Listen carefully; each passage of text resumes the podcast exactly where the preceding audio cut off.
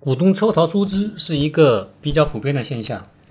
近期有位朋友咨询这么一个问题：有一名股东和几个朋友一起创办了一个公司，由于在企业成立的时候部分出资他是采用借款的方式，而且还要支付比较高额的利息。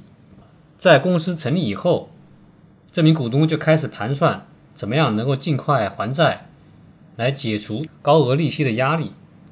他先后多次假借购买原料的名义，从公司的账户转出资金两百多万元，用来归还高利贷。为了掩盖真相，他还伪造了银行的对账单和购货发票。朋友的问题就是想知道这名股东的行为是否属于抽逃出资？如果是，他要承担什么样的法律责任？下面我来回答这个问题。股东作为出资的资产，一旦投入到公司，就属于公司的法人财产。公司的法人财产是公司对外承担债务责任的基本保证，股东不能再对这个财产来主张权利。因此，股东在公司成立以后，不能再抽逃已经投入到公司的出资。这名股东的行为抽逃出资数额比较巨大。他的行为不仅损害了其他股东的利益，也违反了公司法的相关禁止性规定，同时金额巨大，已经构成了抽逃出资罪。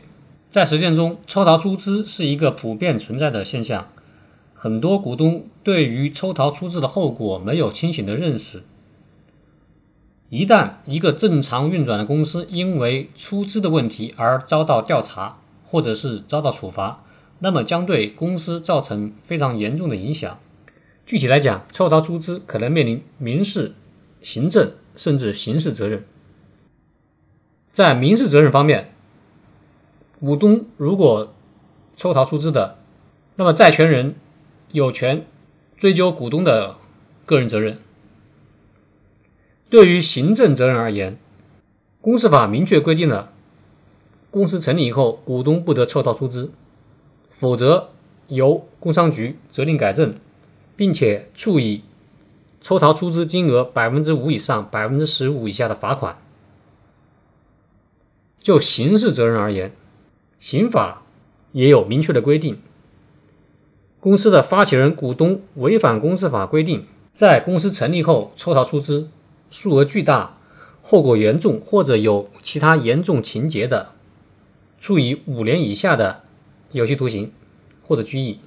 根据最高人民检察院、公安部关于刑事案件立案追诉标准的规定，股东抽逃出资有下面情形之一的，要追究他的刑事责任。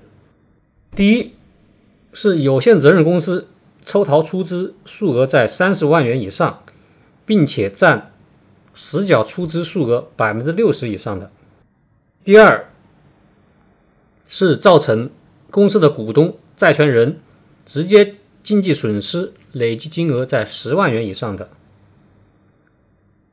第三，虽没有达到上面的数额标准，但是有下列情形之一的，比如导致公司资不抵债或者无法正常经营，公司的股东合谋抽逃出资的，比如。两年内因为抽逃出资受到行政处罚两次以上，又抽逃出资的，还有利用抽逃出资来进行违法活动的。因此，我国的刑法对于抽逃出资这一罪名规定的非常的详细，而且追究刑事责任的门槛其实是并不高的，这一点应当引起大家的足够的重视。